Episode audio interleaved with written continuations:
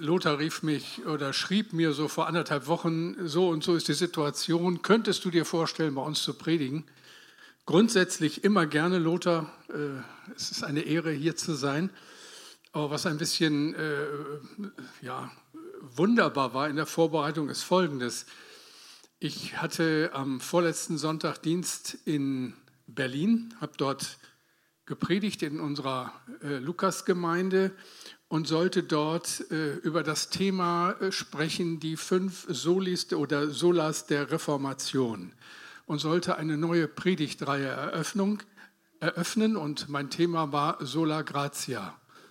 Und da habe ich bereits vor einem Vierteljahr zugesagt und habe dann diese Predigt auch vor 14 Tagen in Berlin gehalten. Und eben hinein in diese ganze Vorbereitung und kurz bevor ich nach Berlin gefahren bin, kam dann eben der Anruf bzw. die E-Mail von Lothar und fragte, ob ich hier predigen könnte. Dann habe ich gesagt, kann ich grundsätzlich, worum soll es denn gehen? Habe den Themenwunsch, ja, meinte er. Wir beginnen so eine Predigtreihe über die vier oder fünf Solas. Könntest du dir vorstellen, äh, zu einem der Themen zu sprechen, woraufhin ich sagte, gerne, Sola Gratia. ähm, da brauchte ich aus dem freikirchlichen Ansatz für die Lukasgemeinde in Berlin nur einen landeskirchlichen zu machen und schon war ich mitten im Thema. Und so bin ich heute bei euch und es ist mir eine Ehre und Freude. Sola gratia, einfach nur Gnade, darüber darf ich predigen. Wie wir alle hoffentlich wissen, ist am 31. Oktober 1517 etwas Besonderes geschehen. Da hat der Mönch und Theologieprofessor Dr. Martin Luther 95 Thesen an die Tür der Schlosskirche zu Wittenberg geheftet. In lateinischer Sprache nahm er Stellung gegen die Missstände in der Kirche und forderte die Verantwortlichen zu einer theologischen Disputation auf. Und die letzte These auf diesem Papier lautete, man soll die Christen ermutigen, Jesus Christus nachzufolgen und sie nicht durch Ablassbriefe falsche geistliche Sicherheit erkaufen zu lassen. Es ist ja hinlänglich bekannt und äh, beworben, in diesem Jahr, dem Lutherjahr, sind es 500 Jahre her, dass Martin Luther diese Thesen an die Schlosskirche geheftet hat.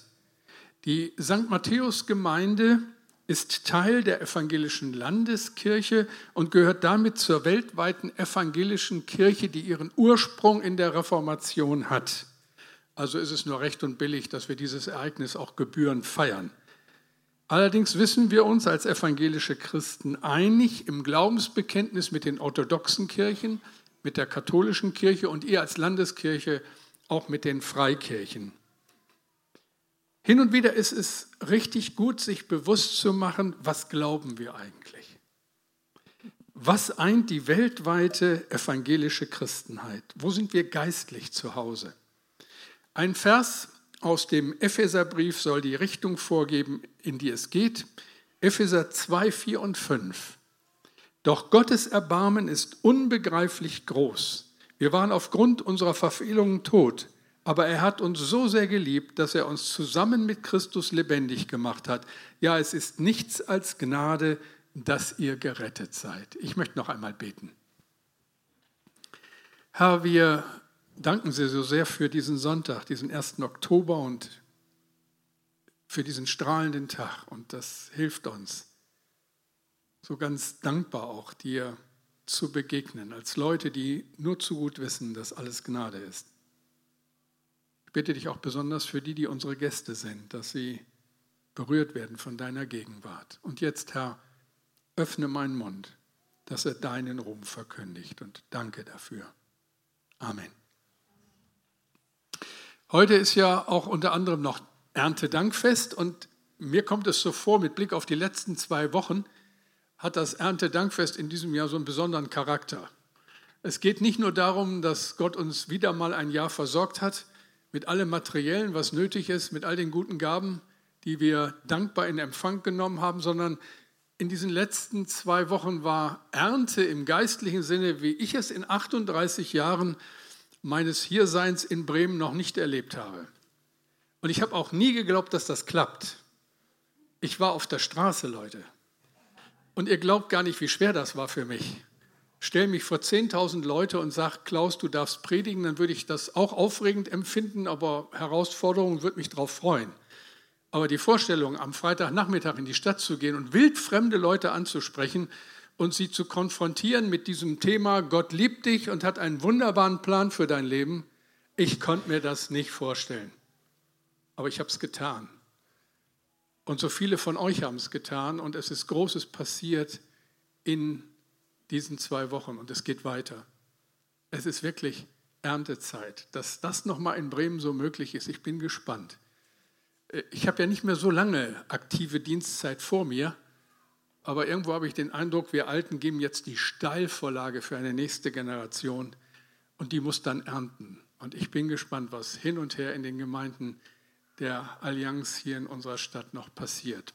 Toll, Erntezeit. Ja, es ist nichts als Gnade, dass ihr gerettet seid. Also, was macht das Evangelium die Mitte unseres Glaubens aus? Lohnt es sich für diesen Glauben zu leben? Und vielleicht noch wichtiger die Frage, lohnt es sich für ihn zu sterben? Trägt er auch im Sterben? Was wollen wir? Was predigen wir? Und warum ist das so wichtig? Warum war uns diese zwei Wochen so wichtig? Warum war es uns so wichtig, Menschen zu sagen, Gott liebt dich und hat einen wunderbaren Plan für dein Leben und ihnen im nächsten Atemzug zu sagen, dass sie verlorene Leute sind und dass sie nichts nötiger brauchen als die Rettung durch diesen großen Gott?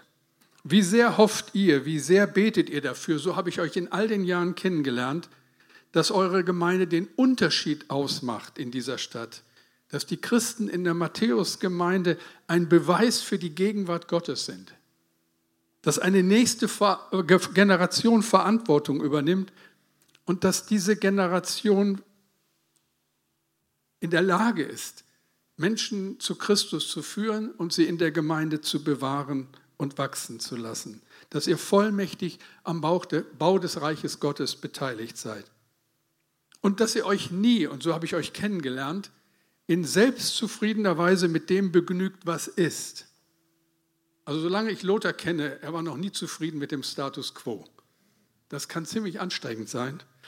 Aber irgendwo ist das für das Reich Gottes ganz wichtig, dass wir weiter marschieren, neue Herausforderungen annehmen, denn zu wenig Menschen kennen in unserer Stadt Jesus und sollen ihn doch kennenlernen. Deswegen ist es wichtig, immer wieder neu zu fragen, wie hören heute Menschen, die nichts mit der Kirche am Hut haben, das Evangelium? Wie werden wir ihren unterschiedlichen Bedürfnissen gerecht? Wie reagieren wir auf eine vernetzte und so unglaublich mobile Gesellschaft? Wie muss ein Gottesdienst aussehen, dass ihr, die ihr dazugehört, dazu einladet und dass die, die gekommen sind, wiederkommen? Wie schaffen wir neuen Raum, damit die Arbeit verändert, besser weitergehen kann?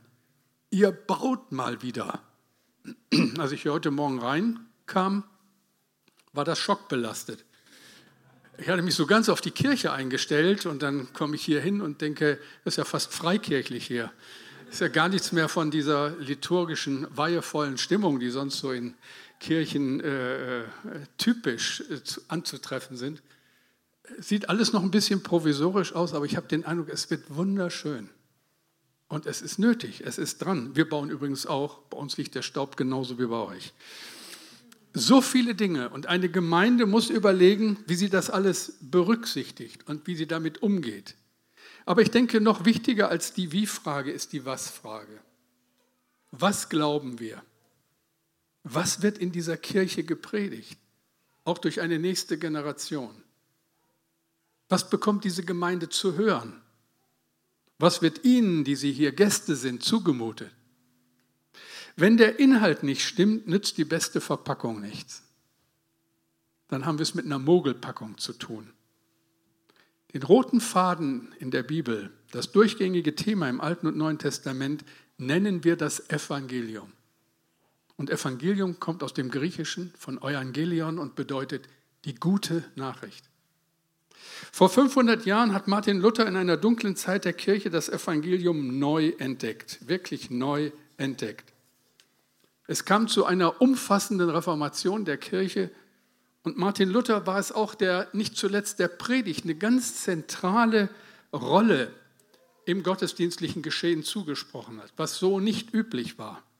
Wenn ich am Sonntagmorgen mich auf den Gottesdienst vorbereite, nochmal so ein bisschen in meinem Büro sitze und nochmal alles rekapituliere und dann die Hände falte und stille werde und Gott bitte um seinen Segen, dann bete ich immer mal wieder ein Gebet, das Martin Luther seinen Amtskollegen hinterlassen hat. Und das lautet so, Herr Gott, lieber Vater im Himmel, ich bin wohl unwürdig des Amtes und Dienstes, darin ich deine Ehre verkündigen und der Gemeinde pflegen und warten soll.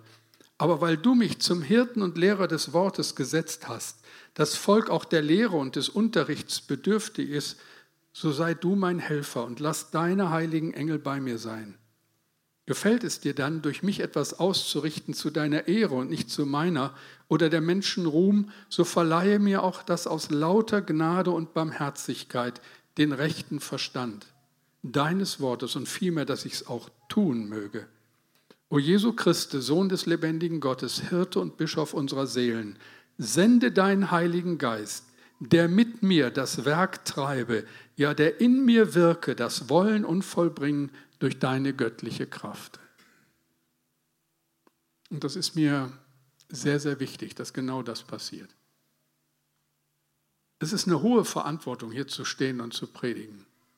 Und es ist überhaupt nicht selbstverständlich, dass ihr zuhört. Was predigen wir? Ist die gute Nachricht noch gute Nachricht? Ich bin immer wieder erschrocken, wie viele Menschen mit der Kirche nichts mehr zu tun haben wollen, weil sie nie die gute, frohe, rettende Botschaft des Evangeliums gehört haben, sondern nur Karikaturen. Immer nur Druck oder düstere Schatten oder Heuchelei oder Doppelmoral. Die Freude an Gott blieb auf der Strecke. Und vielleicht an die, die Gäste sind an diesem Sonntag hier in dieser Gemeinde, wenn Sie an diesem Sonntag hier sitzen und vielleicht zu diesen Menschen gehören, die enttäuscht sind von Kirche und doch in sich eine ganz, ganz große Sehnsucht nach Gott tragen, denn sonst wären sie kaum hier, dann wünsche ich Ihnen so die Begegnung mit dem Gott, der so unendlich gnädig ist. Wie sehr wünsche ich es Ihnen, wünsche ich es euch, wünsche ich es mir, dass wir an diesem Sonntag einmal mehr beschenkt werden durch die Gegenwart des Auferstandenen. Dann sind die äußeren Bedingungen gar nicht so wichtig. Das spricht für sich. Also fragen wir, was ist das Evangelium? Vier Werte eigentlich, vier Solas, da kann man noch den fünften hinzunehmen, dieses Soli Deo Gloria, aber vier Werte, die die alte Kirche benannt hat und die sie für so wichtig und unverzichtbar gehalten hat bis heute. Sie wurden ursprünglich in Latein verfasst und dann ins Deutsche übernommen. Und das sind die vier Werte, wir haben ja schon davon gehört, also die vier Solas. Erstens sola gratia, darüber darf ich heute predigen, allein die Gnade, dann sola fide, allein der Glaube, sola scriptura, allein die Schrift und solus Christus, allein Christus. Ich darf, wie gesagt, beginnen mit sola gratia, allein aus Gnade.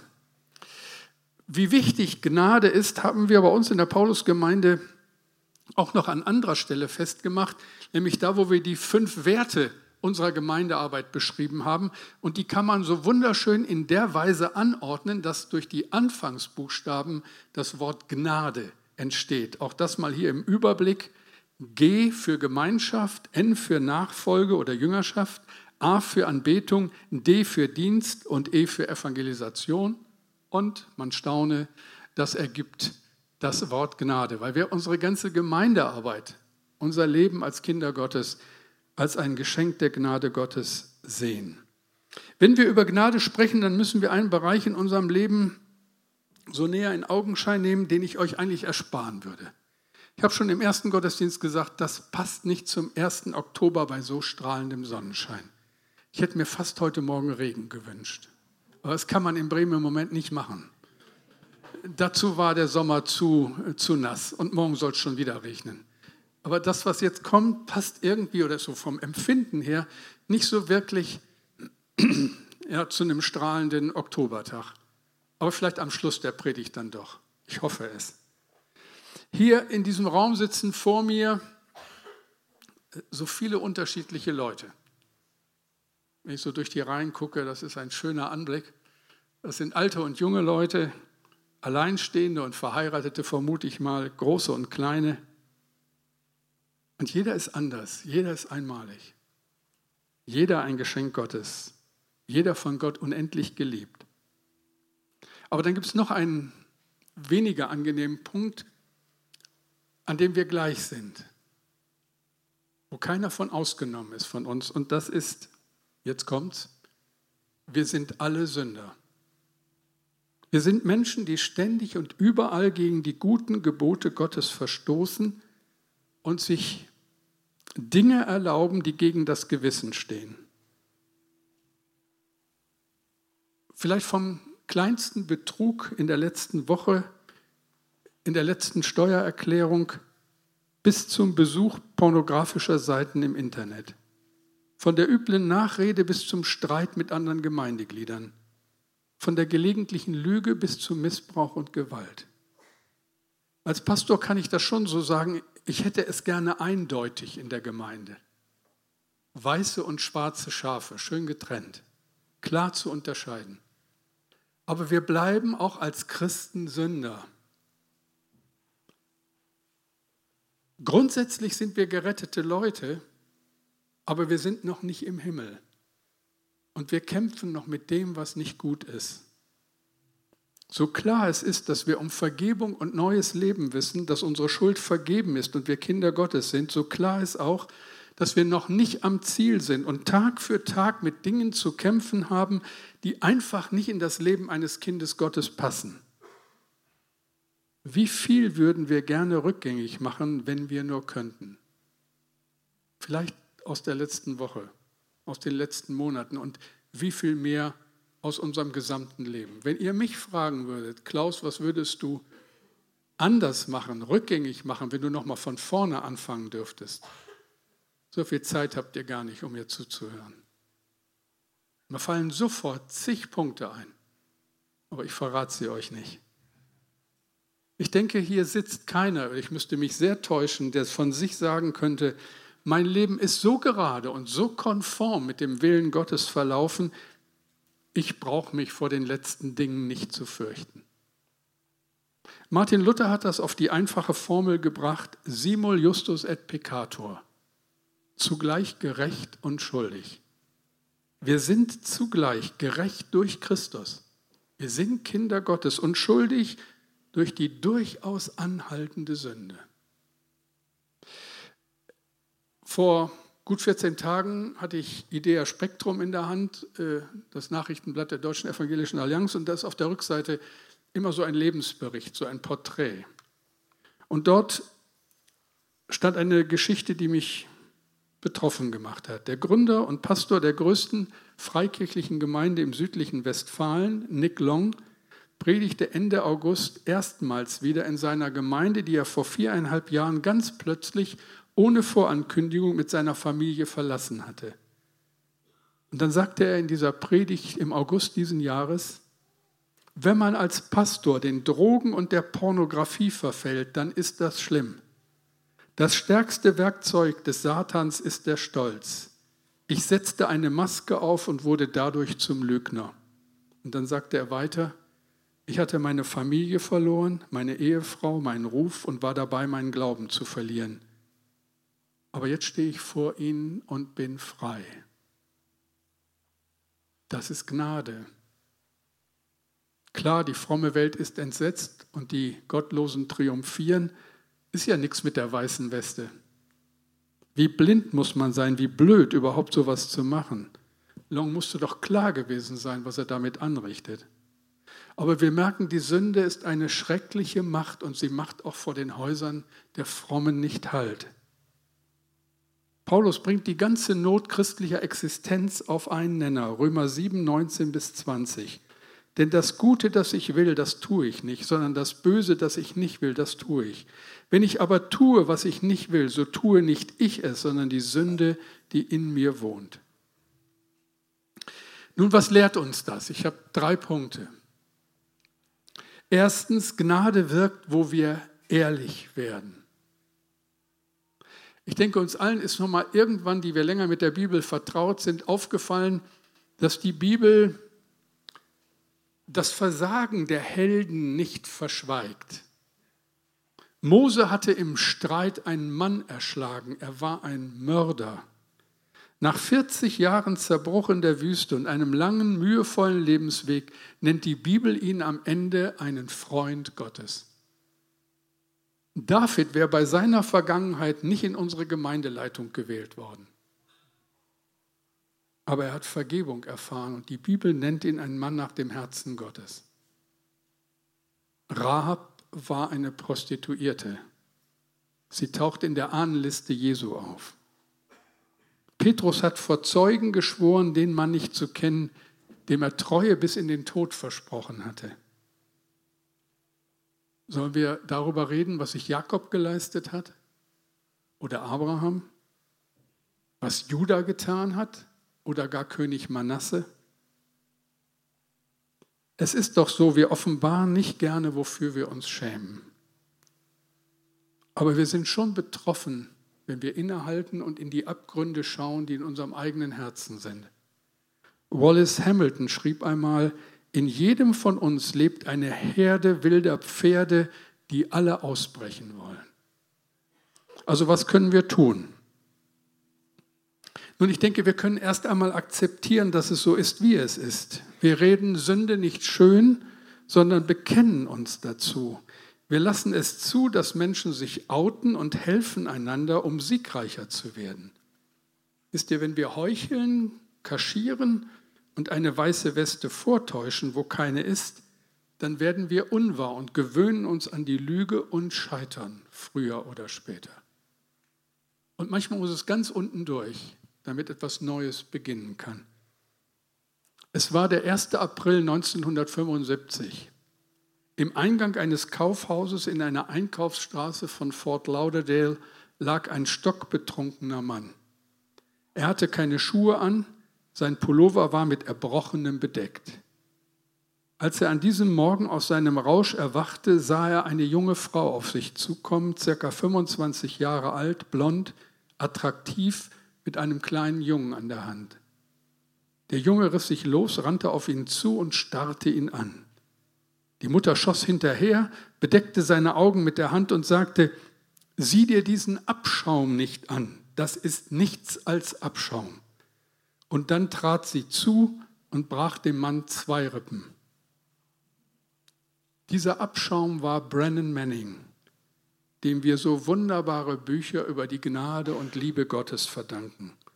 Und in einem davon schreibt er, der Gott, den ich aus reiner Gnade kennenlernen durfte, der Jesus, dem ich in den Tiefen meiner selbst begegnete, hat mich unbändig geliebt, ungeachtet meines Zustandes. Gottes Einladung zu inniger Gemeinschaft mit ihm verblüffte mich. Amazing Grace. Darum ist es so wichtig, ehrlich zu sein. Der Apostel Jakobus schreibt, Jakobus 5, Vers 16, Bekennt also einander eure Sünden und betet füreinander, dass ihr gesund werdet. Das gerechten Gebet vermag viel, wenn es ernstlich ist. Ist euch mal aufgefallen, die Sünder, das sind immer die anderen. Probleme haben immer die anderen. Die richtig schlimmen Sünden haben immer die anderen. Ich natürlich auch, aber das weiß zum Glück keiner. Ulrich Eggers schrieb in Aufatmen, deswegen müssen Leute wie wir auch erwischt werden, weil unsere Sünde in der Dunkelheit blüht. Und dann sind wir wieder alle erstaunt. Ehrlich werden, voreinander und vor Gott. Ist manchmal sehr gut, ein heilendes Gespräch zu führen, für sich beten zu lassen, mal wieder ganz neu zu sagen, Lieber Herr, es tut mir leid und danke, dass ich mit dir neu durchstarten darf. Nach dem Gottesdienst könnt ihr das in Anspruch nehmen hier. Ehrlich werden, so wirkt Gnade, so schafft Gott Neues in deinem Kampf gegen die Sünde und ebnet den Weg für seine unbeschreibliche Gnade. Und wir brauchen nicht mehr so zu tun, als wäre alles in Ordnung. Ein zweiter Punkt, Sünde bleibt Sünde. Sünde wird ja nicht dadurch harmloser, dass man sie tut gebe ich ihr nach, ist das niemals mein Glück. Als Christ leide ich wie ein Hund, wenn mir das passiert, was alle so fürchten. König David hat das erlebt und schreibt, nachdem es in seinem Leben zum Supergau gekommen war, Psalm 32, 3 und 4. Erst wollte ich dir, Herr, meine Schuld verheimlichen, doch davon wurde ich so schwach und elend, dass ich nur noch stöhnen konnte. Tag und Nacht bedrückte mich dein Zorn. Meine Lebenskraft vertrocknete wie Wasser in der Sommerhitze. Wenn du ein Kind Gottes bist, dann ist Sünde für dich niemals ein Kavaliersdelikt. Klar, man kann sein Gewissen so lange quälen, bis es keinen Laut mehr von sich gibt, aber Gott lässt uns nicht in Ruhe. Und ich behaupte mal, Gott lässt uns auch an diesem Sonntag nicht in Ruhe. Es ist nicht ganz ungefährlich, einen Gottesdienst zu besuchen. Vielleicht ist es Zeit, ehrlicher zu werden und vor Gott und Menschen neu anzufangen. Es ist doch bezeichnend, dass bei The Turning neben dieser Grundaussage, Gott liebt dich und hat einen wunderbaren Plan mit deinem Leben, gleich das Zweite und so unangenehme das war, den Menschen zu sagen, alle sind Sünder und brauchen Jesus, um gerettet zu werden. Und dann ist der Weg frei für das Evangelium. Und noch ein drittes, das Einmalige und so Besondere im Wesen der Gnade Gottes, sola gratia, was die Gnade bewirkt. Offen mit der Sünde leben bedeutet immer, wir bekennen den Sieg Jesu und erzählen von unseren Siegen in seiner Kraft. Für mich sind die Taufen in unserer Gemeinde immer wieder das ganz Besondere, wenn Menschen erzählen, wie sie Christen geworden sind und was das mit ihrem Leben gemacht hat. Wir ehren Gott durch unsere Erfahrungen im geistlichen Wachstum und siegreichen Kampf. Unsere weiße Weste kommt von Jesus. Jesaja 1, Vers 18. So kommt denn und lasst uns miteinander rechten, spricht der Herr. Wenn eure Sünde auch blutrot ist, soll sie doch schneeweiß werden. Und wenn sie rot ist wie Scharlach, soll sie doch wie Wolle werden. Das ist die gute Nachricht. Wir können nicht stolz auf unsere Sünde sein, ganz bestimmt nicht, aber sie ist ein Teil von uns. Und ein Leben lang werden wir mit ihr zu tun haben, damit Gottes Sieg offenbar wird. Wir werden herrliche Siege erleben, wir werden auch schreckliche Niederlagen erleben, aber entscheidend dabei ist, dass wir den Krieg gewinnen. Aber dann frage ich euch, haben wir da eine Chance? Was ist aus unseren guten Vorsätzen geworden? In unserer langen Nachfolge als Kinder Gottes. Ich kann ja einfach mal so ganz praktisch fragen, ihr könnt euch melden, wer von euch hat in der letzten Woche alles richtig gemacht? Bitte mal melden. Ja, ich habe es befürchtet. Ihr seid auch nicht besser als die Paulusgemeinde. Ich habe mich übrigens auch nicht gemeldet, habt ihr vielleicht gemerkt. Und selbst wenn du die Hand heben würdest, ich weiß nicht, ob deine Frau derselben Ansicht ist, oder deine Freunde oder deine Kinder. Wisst ihr, wir werden aneinander schuldig. Wir werden aneinander besonders schuldig, wenn wir das Image der weißen Weste pflegen. Alle unsere Vorbilder, die Helden der Bibel, die Pastoren, auch ich, Leiter, Freunde, Verwandte, sie alle haben ihr Maß an Sünde in ihrem Leben und brauchen Gnade, unendlich viel Gnade. Also wie sollen wir den Kampf gewinnen? Nun, so seltsam es klingen mag, er ist schon gewonnen in Ewigkeit. Dem Teufel gehört die Zukunft nicht, auch nicht deine Zukunft.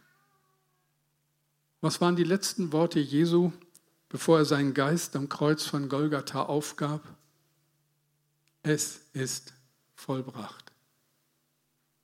Als Martin Luther das klar wurde, dass es nicht gute Werke sind, nicht unsere Anstrengung, sondern der Glaube an das, was Jesus für uns getan hat, da drang das wie ein fröhlicher Blitz in die Dunkelheit des Mittelalters. Sola gratia, allein die Gnade. Und ich liebe dieses wundervolle Zitat von Robert Capton. Die Reformation war eine Zeit, als die Menschen blind wurden und wie betrunken taumelten, weil sie im staubigen Keller des späten Mittelalters einen ganzen Keller voll 1500 Jahre alter, 200-prozentiger Gnade entdeckt hatten. Flasche um Flasche reinen Bibeldestillats, von dem ein Schluck jeden davon überzeugen konnte, dass Gott uns mit links rettet. Mit links? Ja, aber nur weil Jesus, der Sohn Gottes, dafür bezahlt hat, mit seinem Leben ein für allemal. Nicht mit links im oberflächlichen Sinne, sondern mit seinem Leben. Der höchstmögliche Preis ist bezahlt worden für dich und für mich am Kreuz. Und die Frage ist, glaubst du das? Hast du das? Als Jesus das gepredigt hat, haben viele Menschen ihm nicht geglaubt. Das war ihnen zu einfach. Die Konsequenzen waren gerade für die Frommen geradezu unheimlich. Wenn das mit der Gnade stimmt, dann hat ja jeder eine Chance, in den Himmel zu kommen. Manch einer der damaligen Theologen, der Schriftgelehrten und Pharisäer wird gedacht haben, da mühe ich mich ein Leben lang ab und hoffe so in den Himmel zu kommen. Und dann kommt da so ein hergelaufener Penner an, zeigt ein wenig Reue, bittet um Vergebung und schon so mit links ist er einfach im Himmel? Niemals. Jede Religion ist davon überzeugt, dass wir Menschen unser Verhältnis zu Gott selbst in die Hand nehmen müssen. In der deutschen Geschichte wurde das durch die Klassiker auf den Nenner gebracht, wer immer redlich sich bemüht, den können wir erlösen. Oder hilf dir selbst, dann hilft dir Gott. Nur das reicht nicht. Wir können noch so viel tun, Gutes tun, Verdienste sammeln, es bringt uns keinen Frieden mit Gott. Es reicht einfach nicht. Und all die Versuche, all die Ideologien, alle Religionen sind ein beredtes Beispiel dafür. Gautama Buddha hat am Ende seines Lebens gesagt, ich habe es nicht gefunden. Der Islam kennt keine Heilsgewissheit. Niemals kann ein Muslim sicher sein, dass er ins Paradies kommt. Der Hinduismus kennt keine Errettung. Im Gegenteil, durch den ewig dauernden Kreislauf der Wiedergeburt kannst du hoffen, dein Karma zu verändern, um dich irgendwann aufzulösen. Irgendwann. Ein frommer Hindu kann ohne Reaktion an einem bettelnden Straßenkind vorbeigehen und er hat sogar ein gutes Gefühl dabei. Das Kind büßt sein Karma ab und es wäre falsch, ihm den Weg zu erleichtern. Dann müsste es im nächsten Leben wieder von vorne anfangen. Und das ist erbarmungslos, hoffnungslos und gnadenlos. Die Lehre von der Gnade Gottes ist einmalig. Das ist ein Alleinstellungsmerkmal, was du nur in der Bibel findest. Nur bei dem lebendigen Gott. Nur im Evangelium. Der Weg in den Himmel hat einen Namen, Jesus Christus. Und den Himmel bekommen wir nur geschenkt oder gar nicht.